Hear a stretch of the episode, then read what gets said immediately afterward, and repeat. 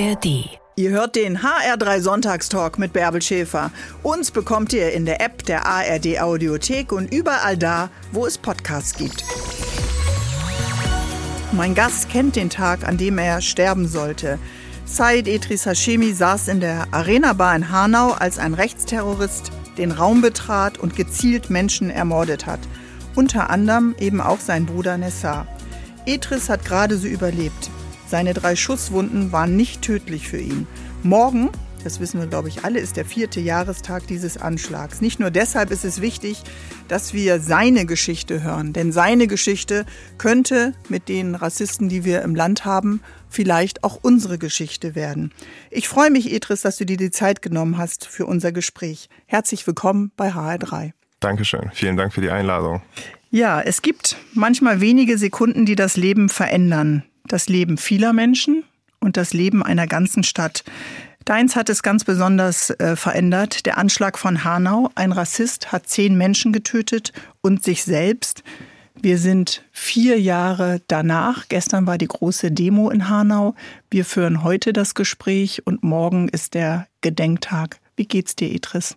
Naja, es ist äh, viel gewesen die letzten Tage und Wochen. Ähm, ich bin im Grunde genommen eigentlich nur happy, wenn jetzt der Jahrestag auch noch äh, rüber ist, mhm. weil ich brauche dringend ein paar Tage zum Durchatmen wieder.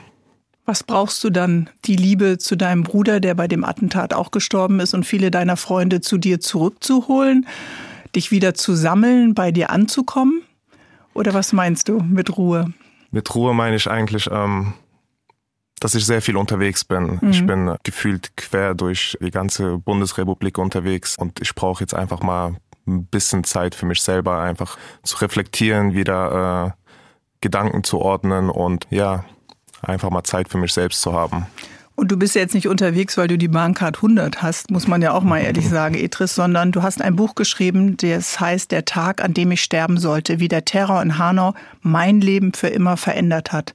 Es gibt also einen Grund, warum du unterwegs bist. Wie schaust du denn auf dieses Land nach den vielen Begegnungen und nach diesen vielen Erzählungen über das Attentat? Ja, was ich immer wieder ähm erwähnt habe und selber gespürt habe die letzten vier Jahre jetzt äh, knapp, ist die Solidarität aus der Gesellschaft, die wir Angehörige vor allem gespürt haben. Die Gesellschaft, wie sie die letzten Jahre hinter uns standen und unsere Forderungen in Richtung äh, Politik nochmal stark gemacht haben, das ist so das, wo ich positiv zurückblicke auf Waren die Gesellschaft. Waren wir wirklich laut genug? Waren wir unterstützend genug? Naja, ich glaube, man kann immer lauter sein, aber im Prinzip das, was wir uns vorgenommen haben, äh, die letzten Jahre vor allem auch äh, den Untersuchungsausschuss, den wir relativ früh gefordert haben, was auch kein einfacher Weg war, mhm. das äh, alles haben wir mit dem Druck der Gesellschaft erreichen können. Und ich glaube, das ist eine Sache, wo wir positiv rückblicken können, äh, auch was die Erinnerungskultur zum Beispiel angeht. Mhm. Wir haben in Deutschland eine komplett neue Erinnerungskultur geschaffen. Es ist äh, das erste Mal, dass die Menschen, die gestorben sind, im Vordergrund sind. Ihre Gesichter und Namen hängen an jeder Stadt, an jeder Wand, an jeder Laterne. Und äh, viele wissen gar nicht mal, wie Hashtag das... Say Their Names. Genau. Das ist der Hashtag, äh, den wir die letzten Jahre benutzt haben. Wir haben den nicht erfunden, aber wir haben ihn aufgenommen und auch stark gemacht. Mit dem Hashtag äh, meinen wir auch nicht nur die neuen Menschen, sondern alle Menschen, die die letzten Jahrzehnte äh, dem Rechtsterrorismus hier in diesem Land zu Opfer gefallen sind.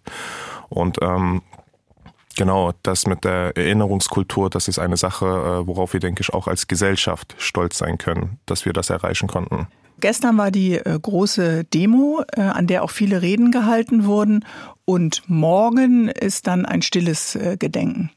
Genau. Wir äh, als Initiative 19. Mhm. Februar haben das so gemacht, dass wir zu jedem Monat am 19. so eine kleine mhm. Gedenkveranstaltung abhalten. Das ist auch nur im ganz kleinen Kreis. Mhm. Da gehen wir nochmal an die Tatorte und legen Blumen nieder und Kerzen und das ist ein stilles Gedenken, was wir jeden Monat abhalten.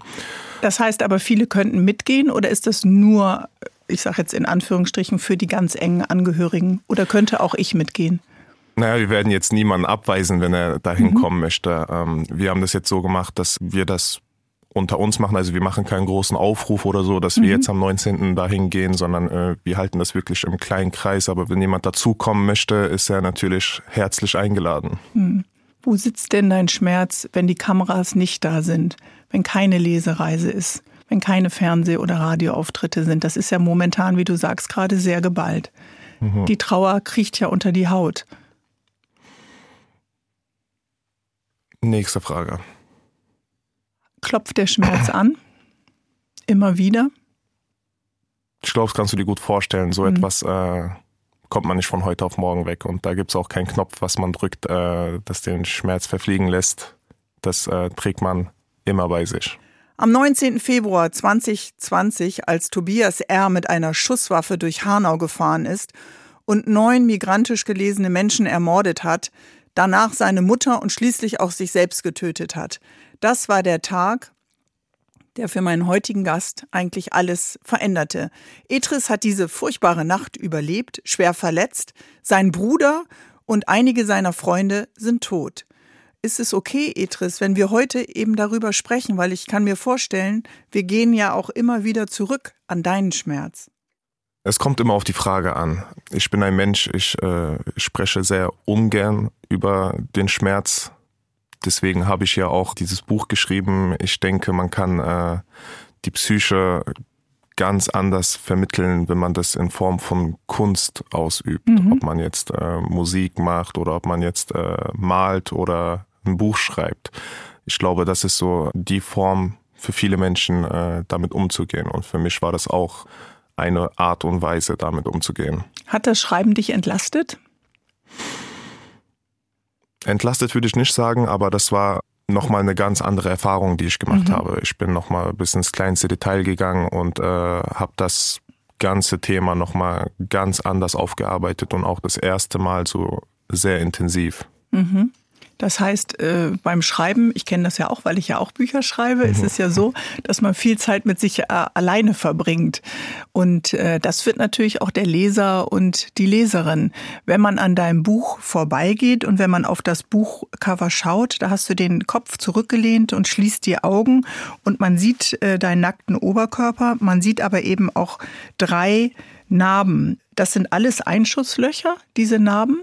Das sind Schussverletzungen. Genau ja, Schussverletzungen und äh, die Narben nach der Operation, die da geblieben sind. Also am Hals, wie so ein tieferes Loch. Es gibt diesen Kratzer. So genau, also ähm, es war ja so gewesen, äh, das, was am Hals ist, das war ein äh, Luftröhrenschnitt gewesen, mhm. äh, weil als sie mich operiert haben, mussten sie mich ja irgendwie beatmen, weil sie ja da meinen Mund äh, rumoperiert haben.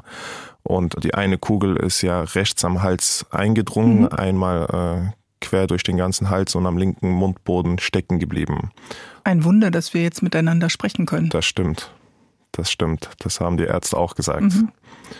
Das ist eher ein Wunder, dass du hier sitzt und das überlebt hast. Ja, ich bin auch äh, wirklich sehr, sehr dankbar dafür, dass ich äh, genauso wieder ähm, laufen kann, dass ich wieder sprechen kann. Mhm. Äh, das war ja monatelang eine große Herausforderung mhm. gewesen, wieder auf die Beine zu kommen und wieder, ja, so, ich würde jetzt nicht sagen wie früher, wie früher ist es nicht. Ähm, mhm. Ich habe noch Handicaps, Sachen, womit ich zu kämpfen habe, auch körperlich.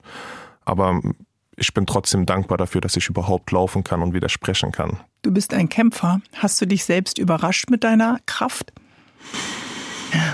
Man kennt sich ja nicht in Extremsituationen und das, das war stimmt.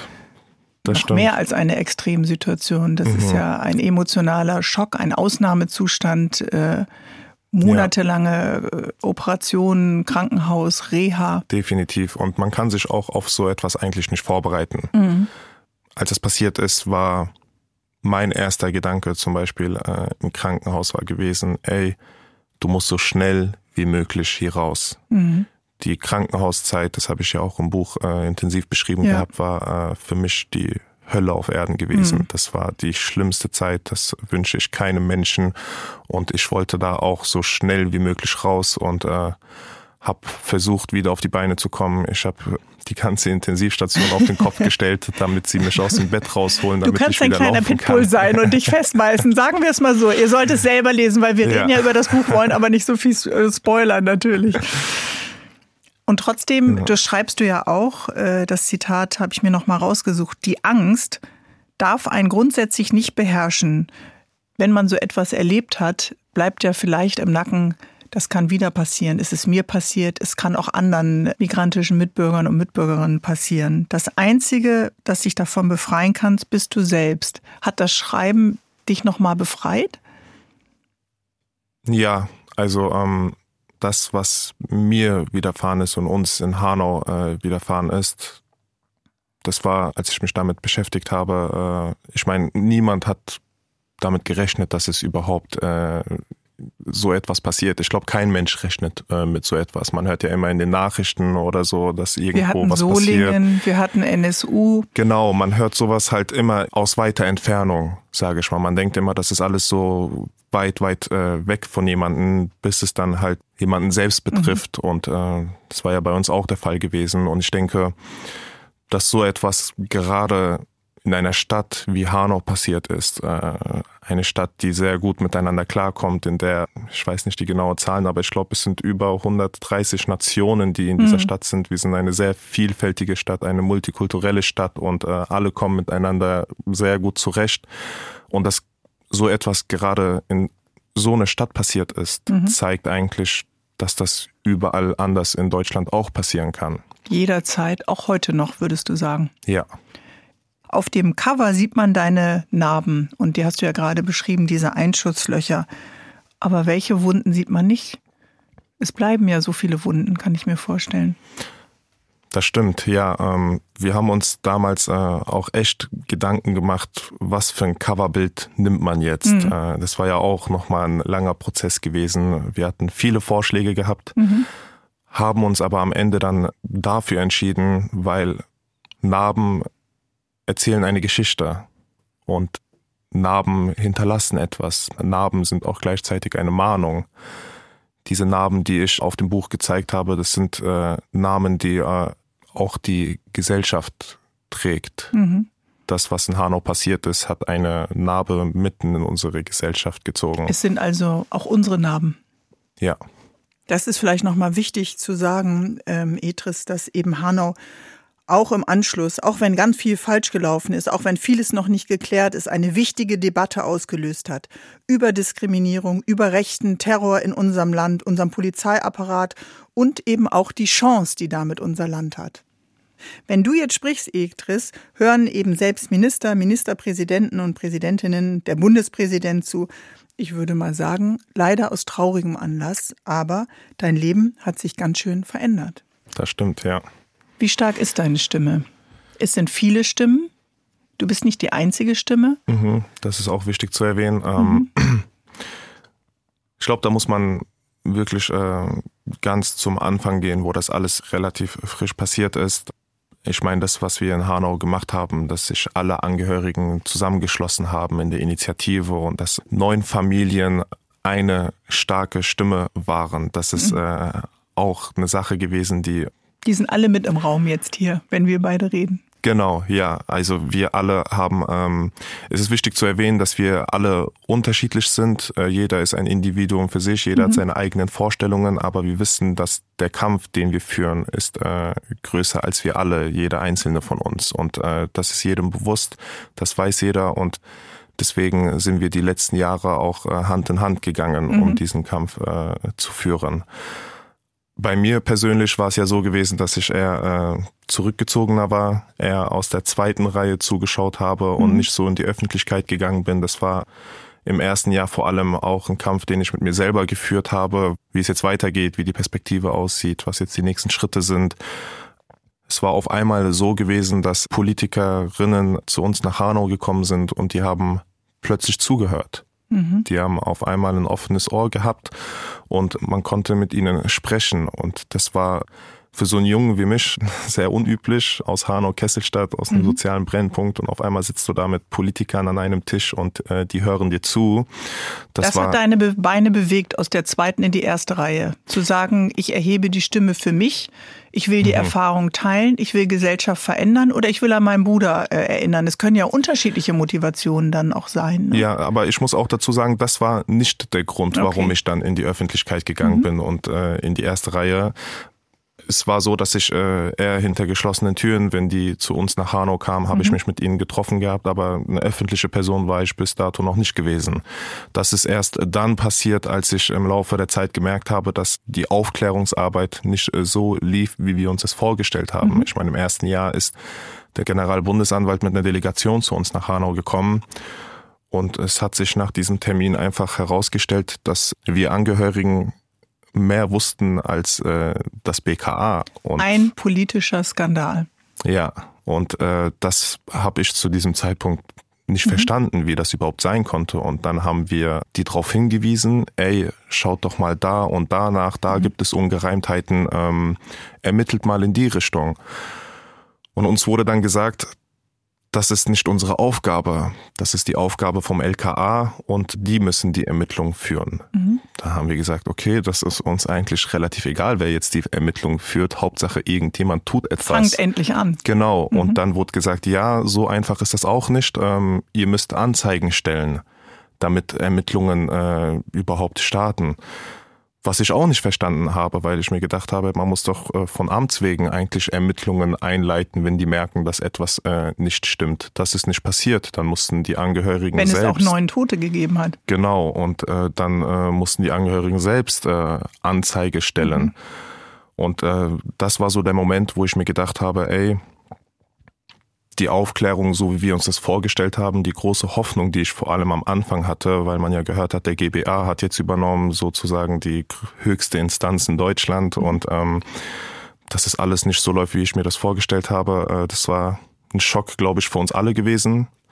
Und äh, dann wussten wir, ey, wir brauchen einen Untersuchungsausschuss. Mhm. Wir wollen, dass es politisch aufgeklärt wird, was in Hanau passiert ist. Und dann hat äh, sozusagen der Kampf begonnen, für einen Untersuchungsausschuss zu kämpfen. Da haben wir uns auch mit vielen Politikern getroffen und wir wurden ja am Anfang äh, dafür belächelt, dass wir den Untersuchungsausschuss haben wollten. Und die Mühlen malen sehr langsam. Ich kann mir vorstellen, dass man als Angehörige ja am liebsten alle rütteln will und sagen, wir haben das erlebt, guckt mhm. hin und kümmert euch jetzt um nichts anderes, weil äh, wenn rechts Radikale solche Taten verüben, ist ja auch Demokratie in Gefahr. Wenn es euch ja. und euren Familien passieren kann, kann es ja auch anderen passieren. 100%. Also ihr brauchtet auch einen großen Rucksack an Geduld. Definitiv. Und ich meine, es ist ja ein äh, sehr, sehr emotionales Thema und das ist auch nochmal eine Schwierigkeit, äh, die jeder Angehörige durchgemacht hat, einfach bei solchen Terminen auch klar und fokussiert zu bleiben, wenn man mit äh, so Menschen an einem Tisch mhm. sitzt. Ich meine, das ist ja auch äh, schwierig. Da sitzt du jetzt mit Politikern an einem Tisch und äh, redest über die Sache, was du selbst persönlich erlebt hast und mhm. versuchst ihm klar zu machen, wie schrecklich das äh, alles ist und war. Und das ist auf jeden Fall eine emotionale Achterbahn, glaube ich, für alle Angehörigen. Ähm, nichtsdestotrotz hat nie jemand äh, aufgegeben, weiter mhm. für Aufklärung zu kämpfen und für die Konsequenzen. Und da bist du neben vielen anderen eben auch eine ganz, ganz wichtige Stimme. Wir reden heute, äh, lieber Etris, über das Buch, was jetzt äh, von dir gelesen werden kann. Und ich hoffe, dass das ganz viele machen. Wie der Terror in Hanau mein Leben für immer verändert hat, ist der Untertitel. Und der Titel ist Der Tag, an dem ich sterben sollte. Und Idris, ich frage mich die ganze Zeit, als ich dein Buch gelesen habe und mich vorbereitet habe, wir Menschen können so viel. Wir können lernen, wir können reflektieren, wir können uns verlieben. Wir äh, haben als einziges Lebewesen eigentlich ein Bewusstsein, beschenkt mit Zivilisation, mit Kultur, mhm. mit äh, all dieser Dynamik. Und trotzdem ist ja das Böse bei all der Schönheit eben auch äh, in der Welt. Der Hass, der Neid, das Töten. Wo hast du denn vor diesem Anschlag äh, das Böse äh, gespürt? Oh, das ist eine schwierige Frage. Ähm, naja, ich glaube, äh, das Gute und das Böse, das äh, liegt in der Natur des Menschen. Das äh, mhm. gab es schon immer und das wird es auch vermutlich immer geben. Mhm. Ähm, die Zivilisation, in der wir jetzt leben, ist äh, auch nicht von heute auf morgen entstanden. Das war ja auch ein, da haben ja Generationen vor uns äh, dafür gekämpft, sind mhm. dafür gestorben, auch, dass wir das Privileg haben, dass wir jetzt in einer Demokratie leben, dass wir mhm. das Wahlrecht haben. Selbst das, da musste erst hier ein Zweiter Weltkrieg in Europa stattfinden, damit wir überhaupt das haben, was wir, äh, was wir heute, was wir heute mhm. einfach haben, wo wir stehen. Und ähm, ich glaube, das äh, ist so ein Thema, was auch vielen Menschen bewusst werden muss, mhm. ist, äh, was ich auch in meinem Freundeskreis die ganze Zeit äh, versuche, jeden klar zu machen, ist, dass äh, wir leben in einer Demokratie, wir haben das Wahlrecht, äh, wir können unsere Meinung äußern und das ist eine Sache, die wir ausnutzen müssen. Mhm.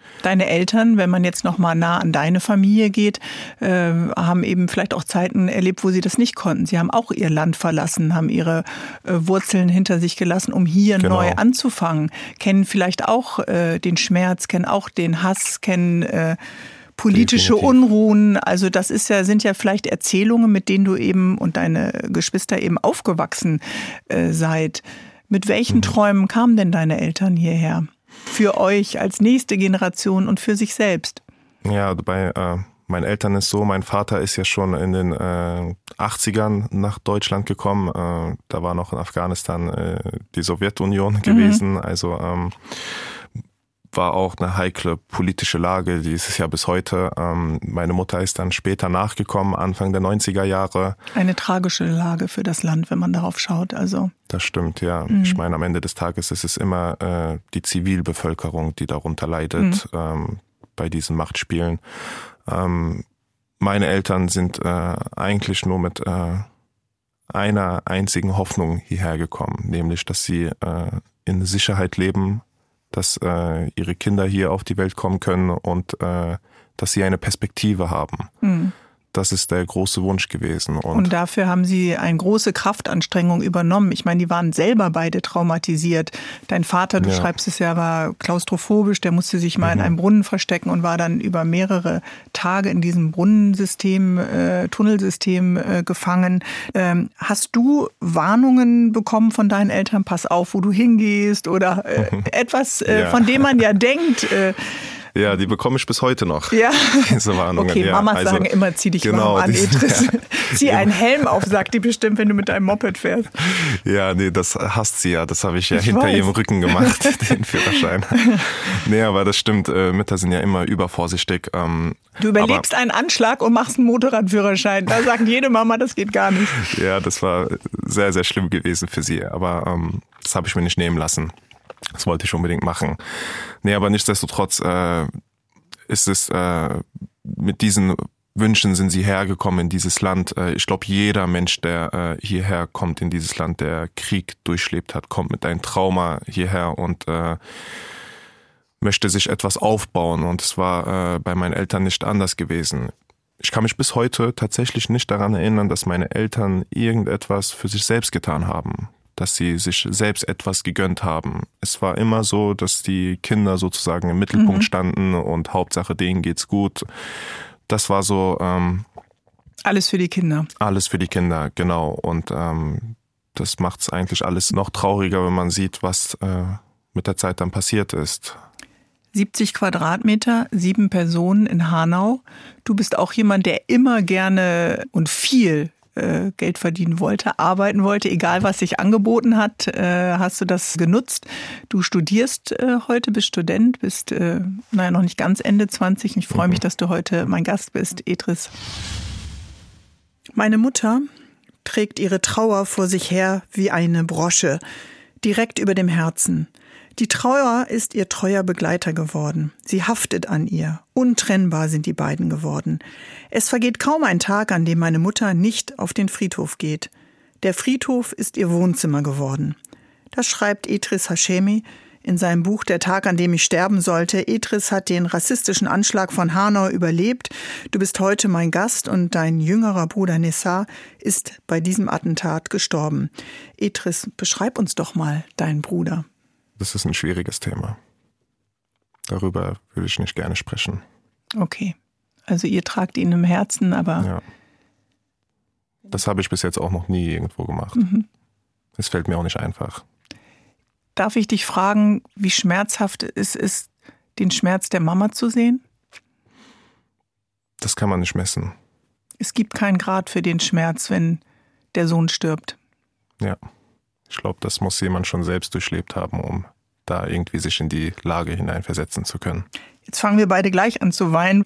Hm. Aber dass so ein Anschlag ja nicht nur die Familie traumatisiert, sondern wenn neun Menschen getötet werden und die Gemeinsamkeit, das müssen wir noch mal festhalten, die migrantische Herkunft ist, dann ändert es doch etwas in diesem Land. Dieser Hass für diese Tat ist ja gewachsen. Fängt vielleicht im Dunkeln an, unter einer Schädeldecke an, vernetzt sich vielleicht, wird größer. Hass ist undemokratisch und Hass tötet. Hast du irgendwann, habt ihr euch gefragt, woher kommt der Hass? Das ist schwierig zu beantworten, woher mhm. der Hass wirklich kommt. Was ich aber sagen kann, ist, dass ähm, Politiker und Medien definitiv äh, ihren Beitrag dazu leisten, indem äh, rechter Populismus ausgestrahlt wird. Und ich meine, das sehen wir ja in den letzten Monaten, dass das äh, nicht gerade weniger wird. Ganz im Gegenteil, mhm. äh, der rechte Populismus wird immer stärker und das sehen wir in vielerlei Hinsicht. Und das trägt auch dazu bei, dass am Ende so etwas passiert. Das zeigt einfach, was für eine Verantwortung auch Politiker tragen mit ihren Worten, was sie äh, da vor den Kameras erzählen, dass sie Menschen da draußen beeinflussen können. Nun gehen mhm. ja viele Menschen gerade auf die Straßen für Demokratie, äh, ja. gegen den Hass, für das, was uns eben alles äh, verbindet. Ist das ein mhm. Trost? Das gibt jemandem Hoffnung. Ich meine, letztes Jahr war das so, also was ich extrem gefährlich finde, ist, wenn demokratische Parteien mit auf den Zug des rechten Populismus mit aufsteigen. Mhm. Und da gab es viele Aussagen, die man dem Rechtspopulismus zuordnen kann. Ähm, und deswegen finde ich das umso stärker, dass jetzt die Menschen auf die Straße gehen, die letzten Tage und Wochen. Das ist ein Gefühl der Hoffnung. Ein Gefühl, dass dieses Land doch mehr zu bieten hat als nur die AfD. Und auch, dass die Geschichten von Migranten und Migrantinnen vielleicht noch mehr gehört werden, dass wir all die unerzählten Geschichten bisher uns endlich anhören. Ja. Ist das vielleicht auch endlich das, was diese Mauer des Schweigens, ist ja auch ein Schweigen, wenn man jetzt nicht die Geschichten hören will, äh, der Verletzungen, des, des Mikrorassismus, des Alltagsrassismus? Ja, es geht einfach um Teilhabe. Ich meine, ähm, es ist wichtig, dass auch unsere Perspektiven gezeigt werden. Mhm. Und das ist auch eine Sache, was ich mit dem Buch unbedingt vermitteln wollte, ist, dass wenn irgendeine Ü50-Person, die in irgendeinem Kaff lebt und dieses Buch lesen sollte, sich auch vielleicht in unsere Lage versetzen kann. Deswegen war es mir wichtig, auch die Jugend vor allem mit reinzunehmen mhm. und die Kindheit, mit was für Herausforderungen man konfrontiert ist, wenn man als Migrant hier in diesem Land äh, geboren und aufgewachsen ist. Im Kindergarten, in der Grundschule, in genau, der Entscheidung, auf welche Schule gehe ich?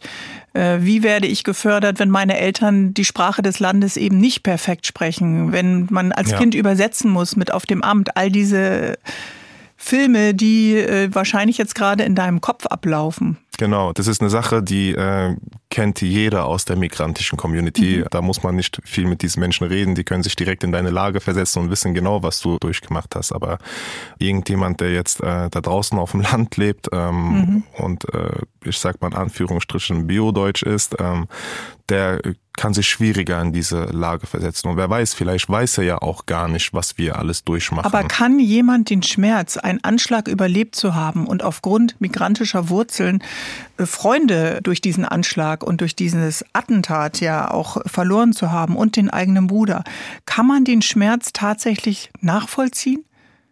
Naja, man muss ja nicht genau dasselbe fühlen. Mhm. Man kann äh, Empathie zeigen, man kann Solidarität zeigen. Ich meine, jeder Mensch hat äh, eine andere Schmerzgrenze und jeder geht auch anders mit so Sachen mhm. um. Da kann man jetzt keine allgemeine irgendwie äh, so allgemein davon erzählen was wichtig ist, einfach die Perspektive zu zeigen, mhm. dass man Verständnis zeigt, dass man äh, nicht weghört. Genau, dass man weiß, dass es mhm. das gibt und dass man akzeptiert, dass das, was passiert ist, schrecklich ist und dass so etwas nicht nochmal passieren mhm. darf. Das und, reicht ja schon. Ja. Und dass man letztendlich eben auch versteht, es ist ein Angriff auf uns alle. Es trifft eben Migranten, es trifft Juden, es trifft Schwarze äh, und am Ende ist es ein Angriff auf das Wir, dass wir das endlich verstehen. Es trifft vor allem auch Andersdenkende. Tot sind wir erst, wenn man uns vergisst. Jetzt fange ich auch Alles gut. Nimm dir die Zeit. Dieser Satz von Ferhat Unvar wurde zum Motto für das Gedenken an den rechtsextremen Terroranschlag von Hanau. Gökhan Gültekin, Sedat Gürbüz, Said Nessa Hashemi, Mercedes Kirpatsch, Hamza Kurtovic, Willi Viorel Paun, Fatih Saracolo, Ferhat Unvar, Kaloyan Velkov, das sind die Opfer des Anschlags. Neun Migrationsgeschichten, neun Familien, neun Leben, die nicht gelebt wurden. Neunmal wurde aus dem Dialog, aus dem Wir ein Monolog. Und viele, viele Angehörige versuchen an unterschiedlichen Stellen das Gedenken wachzuhalten, die Stimme wachzuhalten, die Trauer auch wachzuhalten und den Schmerz und nochmal darauf hinzuweisen, dass es uns alle angeht. Wie geht Erinnern, Etris, an die Menschen, die man so geliebt hat und an das, mhm. was unser Land verändert hat?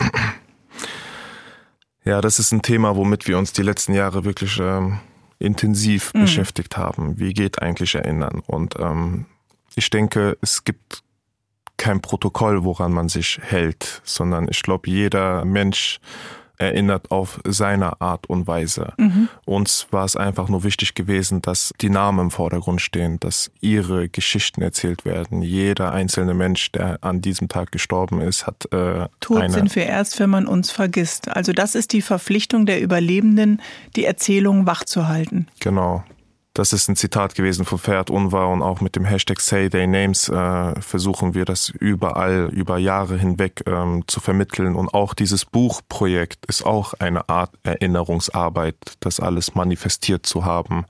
Und äh, die Erinnerungsarbeit ist auch ein Kampf, den führt man nicht von heute auf mhm. morgen, mhm. sondern den führt man vermutlich auch ein Leben lang und im besten Falle auch die Generationen, die nach uns kommen. Wenn du auf die jüdische Community äh, schaust, die in diesem Land ja auch intensiv eine Erinnerungsarbeit äh, leistest und trotzdem wissen wir ja alle, es gibt auch da Übergriffe, es gibt Anschläge, Leider. es gibt Hass, es gibt mhm. Äh, Polizei, die vor Schulen, Kindergärten steht. Kann man davon etwas lernen, was man genauso oder anders macht? Also man kann definitiv äh, etwas lernen. Ich meine, das, was wir gemacht haben mit unserer Erinnerungsarbeit, das war ja nicht so, dass äh, wir das alles erfunden haben. Wir haben aus den Erfahrungen anderer Menschen, äh, die mhm. das alles schon durchlebt haben, vieles lernen können. Ähm, es war ja bei uns auch so, dass wir im ersten Jahr den Medien hinterhergerannt sind, damit die das überhaupt hinkriegen, den Namen äh, richtig zu mhm. schreiben. Ähm, das haben sie ja teilweise nicht hinbekommen und äh, ich denke, man kann gegenseitig ist auch lernen. noch mal eine Mikroverletzung. Ja, das stimmt. Aber ähm, das mussten wir auch durchleben.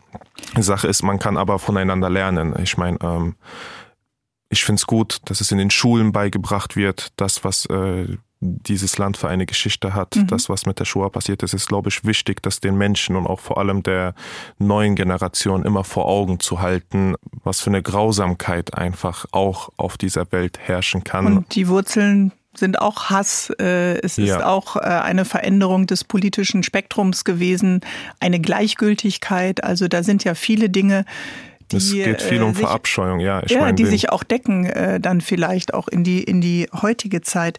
Manchmal ja. denke ich irgendwie, es wäre auch ganz schön, so wichtig erinnern ist, vielleicht auch zu vergessen. Das könnte auch heilsam sein.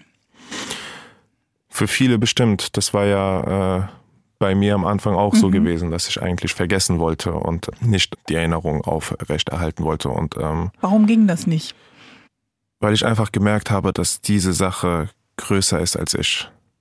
Dass die Erinnerung auch gleichzeitig eine Mahnung ist an die Menschen da draußen und an die Menschen, die auch nach uns kommen werden. Und mhm. deswegen ist es wichtig, immer wieder das zu erwähnen und die Menschen daran zu erinnern, mhm. wohin Hass und Hetze führen kann. Und jeden Tag, jeden Tag gibt es rassistische Übergriffe, Gewalttaten, Anschläge, nicht in der großen Form, aber es gibt jeden Tag Rassismus in unserem Land. Schaust du da heute anders drauf? Berührt ja. dich das heute, Etris, äh, nochmal anders als vor sechs, acht, zehn Jahren? Es hat mich immer berührt. Also man hat das immer mitbekommen, was äh, NSU passiert mhm. ist mit Solingen. Und äh, ich meine, die Liste, die ist ja gefühlt endlos lang. Mhm. Äh, es sind ja gerade nicht wenige Anschläge, die hier passiert sind. Und es passieren immer noch tagtäglich Anschläge. Bei Hanau, warum äh, der Aufschrei auch so groß war, war einfach gewesen, dass viele Menschen sich mit den Menschen, die gestorben sind an diesem Tag, identifizieren konnten. Ich meine, der Täter ist ja nicht äh, nach dem Motto gekommen, ich will jetzt ihn und ihn speziell umbringen, sondern ihm war es einfach nur, äh, wie sieht diese Person aus? Nach mhm. dem Äußeren hat er ausgewählt und wir waren einfach nur am falschen Zeitpunkt, am falschen Ort. wäre da ein anderer Mensch gewesen mit einem Migrationshintergrund, wäre er genauso äh, mhm. äh, an diesem Tag zum Opfer gefallen. Und ähm, das ist das, was, äh, glaube ich, viele Menschen bewegt, ist einfach, dass sie sich identifizieren können damit. Und äh, ich tue das jetzt mittlerweile auch, wenn ich höre, dass äh, da etwas passiert, dass es da Diskriminierung gibt, dass da ein Anschlag passiert ist, äh, dann triggert es auch. Man mhm. kommt auch wieder in die Lage rein, ey, ich habe genau dasselbe erlebt. Und ähm, wir stehen auf jeden Fall vor sehr, sehr großen Herausforderungen mhm. hier in diesem Land. Das stimmt. Und äh, es gibt keinen Grund mehr zu sagen, ich habe es nicht gewusst. Keiner kann eigentlich mehr sagen, ich habe es nicht gewusst und kann ja. wegschauen. Ich bin mehr als ein Überlebender. Ich bin kein Einzelschicksal. Ich bin mehr als ein Opfer vom rechten Terror. Und ich will hier auch kein Mitleid dafür. Mitleid ändert die Verhältnisse nicht. Stattdessen will ich zeigen, warum mein Bruder gestorben ist, welches System dahinter steckt, welche Ideologien und Vorurteile dazu führten. Ideologien und Vorurteile, die überall in Ritzen, Schatten und manchmal sogar im hellen Tageslicht existieren. Auch in Polizisten, in Lehrern, in Beamten, in Busfahrern, also eigentlich überall in unserer Gesellschaft. Ja. Wo haben wir angefangen wegzuschauen? Wann haben wir nicht gelernt hinzuschauen? Naja, ich glaube, äh, man hat nicht weggeschaut, sondern man hat das einfach äh, ignoriert. Man hat äh, das nicht ernst genommen, diesen strukturellen Rassismus, den wir vor allem hier in diesem Land haben. Und äh, mir ist es wichtig, genau darauf aufmerksam zu machen. Aber hast du dich denn mit deinen Freunden darüber äh, ausgetauscht? Ja. Wenn der eine kontrolliert wurde, wenn man vielleicht eine Lehrstelle nicht bekommt, weil mhm. man äh, mhm. in der falschen Siedlung aufgewachsen ist. Du, du schreibst auch in deinem Buch, wir sind drei Kinder, zwei Betten, immer eine Person schläft auf dem Boden. Kindheit von der Familie aufgewachsen in Hanau, in der Kesselstadt, in einem Hochhaus mit Nachbarn aus ganz, ganz äh, vielen Ländern, die eigentlich mhm. immer nur eins gemeinsam hatten. Sie hatten nicht nicht viel Geld. Sie hatten alle Träume und sie hatten einen Grund vielleicht, die Eltern, die Großeltern, ihr Land zu verlassen und hier anzukommen diese Wunden, die täglichen Verletzungen, ob Schule oder wie du schreibst, der Busfahrer, äh, das ist mhm. doch erzählt worden. Aber diese Erzählungen sind geblieben in der migrantischen Community? Ja, die sind nicht nur geblieben, die sind Alltag diese Sachen hat vermutlich äh, jeder Migrant einmal, mindestens einmal in seinem Leben durchgemacht. Bei mir speziell und meinem Freundeskreis war das so gewesen, dass man das einfach akzeptiert hat. Man hat akzeptiert, man ist Migrant, man ist Ausländer, man ist Mensch zweiter Klasse hier in diesem Land. Aber nicht gesehen werden hat doch Konsequenzen für das Leben. Ja. Für das, definitiv. wie ich mich aufbaue, wie, wonach ich mich strecke, wo sind genau. Vorbilder. Genau. Und das ist, glaube ich, vielen Menschen da draußen auch nicht äh, bewusst. Also vor allem der migrantischen Community ist das äh, nicht so ganz klar. Ich meine, ich habe mich ja mit dem Thema intensiv erst dann beschäftigt gehabt, als äh, als das alles passiert ist. Ich meine, mhm. ich kann mich gut erinnern, als ich aufgewachsen bin, ist das, was ich von meinen Eltern die ganze Zeit gehört habe, ey, du musst dich doppelt so viel anstrengen. Mhm. Du musst dich doppelt so viel anstrengen wie jemand, der jetzt deutsch aussieht. Und das habe ich dann auch irgendwann mal in der Arbeitswelt gehört. Da hat mir mein mhm. äh, Chef auch immer erzählt, ey, der selber einen Migrationshintergrund hatte, er hat gesagt, Aber warum mal, sollst du dich mehr anstrengen als Philipp, äh, der aus einer christlichen Familie kommt, der ja. auch zwei Brüder hat und äh, Und genau das ist der Punkt. Genau das ist der Punkt. Ich habe mir dann irgendwann mal die Frage gestellt, ey, ich bin hier geboren, aufgewachsen, zur Schule gegangen, ich studiere hier und wenn jetzt jemand genau denselben Weg durchlaufen ist, äh, was macht den Unterschied? Warum wird er bevorzugt und ich nicht? Ich meine, dieses Land ist am Ende des Tages auf dem Rücken unserer Eltern und unserer Großeltern mhm. auch aufgebaut worden. Dem und Krieg, klar. genau, und wir, die neue Generation, die hier geboren und aufgewachsen ist, wir sind auch bereit, dieses Land auf unseren Schultern zu führen, nur wenn wir halt auch die Teilhabe bekommen.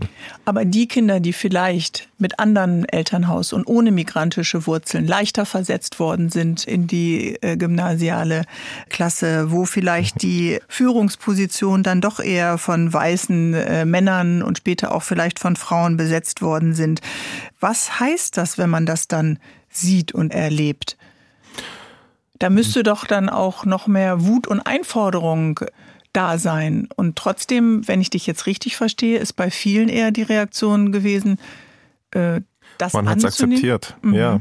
Ich meine, was äh, bleibt uns denn anderes mhm. übrig? Ich weiß noch, als ich in der Schule, wenn die äh, Lehrer meine Eltern einbestellt haben und denen irgendetwas erzählt haben, dann haben meine Eltern äh, den Lehrer geglaubt mhm. und haben gesagt, ja, ey, wenn er das so sagt, dann muss das so sein, dann ist das so. Das ist ein strukturelles Problem, was wir hier in diesem Land haben und was wir immer noch haben, was präsenter denn je ist. Wir merken das ja äh, ständig, dass Menschen benachteiligt werden, ob das jetzt in der Schule ist, ob das jetzt auf Wohnungssuche ist, ob man jetzt einen neuen Job äh, irgendwie anstreben möchte. Man ist immer vor Herausforderungen. Also als haben Migrant. wir eine rassistische Gesellschaft? Ich würde nicht sagen, dass die ganze Gesellschaft rassistisch ist, mhm. aber ich würde definitiv sagen, dass wir ein strukturelles rassistisches Problem hier in diesem Land haben. Mhm. Und du hast es ja eben schon gesagt, rechte Parolen, rechtsextreme Politiker, alles wieder salonfähig geworden. Sie sehen den Hass und das kann man vielleicht auch noch mal festhalten. Also den stärksten Schmerz hast du äh, physischen Schmerz durch die drei Kugeln, aber Rassismus kanntest du vorher schon. Ja. Jetzt war gestern die Großdemo. Morgen ist eher so ein, ein stilles äh, äh, Gedenken. Warum ist der Jahrestag als Gedenktag wichtig?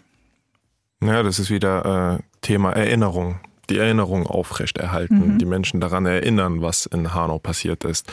Und ich merke das jetzt vier Jahre danach auch, wie wichtig das ist. Ich meine, es gibt äh, vor allem die neue Generation, wo äh, der 19. Februar 2020, als er passiert ist, wenn da ein Kind gerade mal neun Jahre alt, zehn Jahre alt war. Diese Person ist jetzt äh, 14 und ähm, hat jetzt ein mir, politisches Bewusstsein. Genau, und ich merke das auch voll oft, wenn ich dann mit Kindern unterwegs bin oder an Schulen, dass äh, die das gar nicht damals so live mitbekommen mhm. haben, was passiert ist und dass das alles ein komplett neues Thema für sie auch ist. Und äh, ich finde, dass das Thema Hanau definitiv in die Bildung gehört in dem mhm. Bildungsbereich, dass vor allem Kinder darüber aufgeklärt werden müssen, um gegen die Spaltung etwas zu tun in der mhm. Gesellschaft. Einfach zu sehen, ey, dass wenn man Hass und Hetze weiter fabriziert und teilt und äh, bestätigt, dass dann am Ende im schlimmsten Fall das passieren kann, was in Hanau passiert mhm. ist. Also das ist nochmal dein Wunsch an die Gesellschaft oder eine politische Forderung oder gibt es noch andere?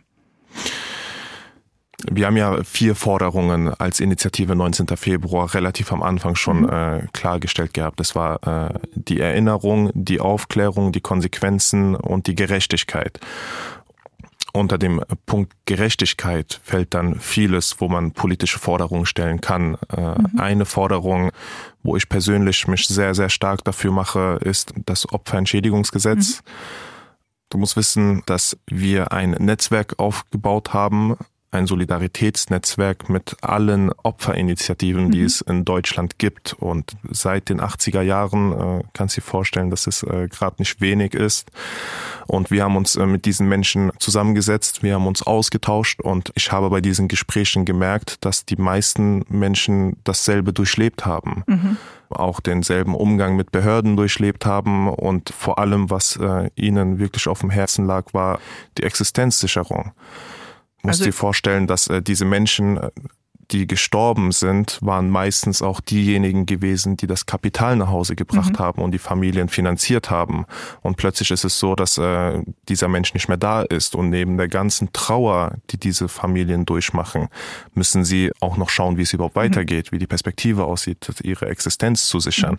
Also wir reden über das Opferentschädigungsgesetz. Wir reden über einen finanziellen Ausgleich, der natürlich niemals das Leben eines Menschen finanziell ausgleichen kann. Das kann man ja gar nicht nicht aufwiegen. Aber wir reden über eine genau. finanzielle Entlastung der Familien?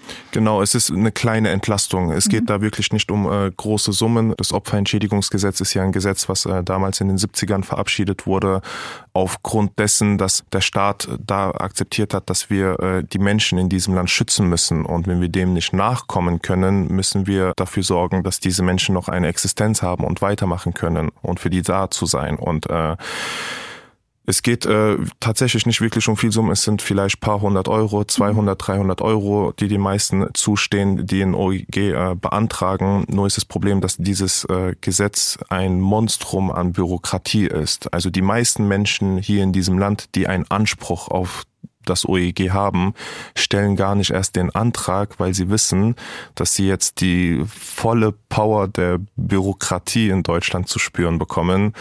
Und ähm, das schaffen die meisten Menschen nicht. Du bist groß und du bist physisch ein, ein präsenter Mann. Du bist unter diesen Aktenbergen noch nicht äh, leise geworden, zum Glück, und du bist auch mhm. nicht verstummt. Aber es ist äh, eben ein sehr, sehr langer Weg durch diese Institutionen und die ist natürlich schmerzhaft, weil man etwas einfordern muss, was einem ja eigentlich mhm. äh, nicht eigentlich was, was euch zusteht. Und äh, ihr seid den Weg gegangen und du bist mhm. eine der führenden Stimmen eben bei dem äh, Opfer-OEG, bei dem Opferentschädigungsgesetz. Was machst ja. du denn morgen? Du hast gesagt, du hast eine Routine und du hast einen Ablauf. Darf ich danach fragen, wie morgen dein Tag aussieht? Ja, also es ist immer so an Jahrestagen, dass es äh, ein voller Terminkalender ist. Also es geht schon um 8 Uhr morgens meistens los und der letzte Termin ist dann auch äh, um 23 Uhr abends und da ist man dann den ganzen Tag unterwegs. Man rennt eigentlich von äh, Termin zu Termin. Ich meine, in der ganzen Stadt findet etwas statt. Es gibt viele äh, Erinnerungsveranstaltungen, viele Gedenkveranstaltungen. Es gibt offizielle Treffen, wo dann auch Politiker nach Hanau kommen und ähm, ja, das ist so der Tag, mhm. womit man dann die ganze Zeit beschäftigt ist. Ja. Erzählst du deinem Bruder davon? Führst du ein Zwiegespräch mit ihm oder hast du etwas dabei, ein Foto, dass du ihn mitnimmst? Ich habe äh, eine Kette, die ich jetzt gerade auch anhabe. Mhm. Das ist äh, ein Geschenk gewesen von äh, meinen Freunden damals im Krankenhaus. Ähm, das ist sowas wie mein Markenzeichen geworden, was mhm. ich jetzt seit fast vier Jahren mit Auf mir trage. Auf dem Cover ist es nicht drauf. Auf dem Cover ist es nicht drauf, nee. Ja. Ich hoffe, dass du zwischendurch in kleinen Tages- oder Nachtfenstern auch wieder leicht bist, Etris, und auch mal lachen kannst. Ja. Ich danke dir für das Gespräch, ich danke dir für deine Offenheit und fürs Hiersein. Vielen, vielen Dank für die Einladung. Bärbel Schäfer, der Sonntagstalk in HR3. Ich glaube, nicht nur mich hat dieses Gespräch sehr beschäftigt. Und zu der Frage, wo Ermittlungsbehörden und Justiz Fehler gemacht haben und was sie daraus gelernt haben, empfehle ich euch die Ausgabe des ARD-Podcasts Die Justizreporter und Reporterinnen findet ihr in der ARD Audiothek.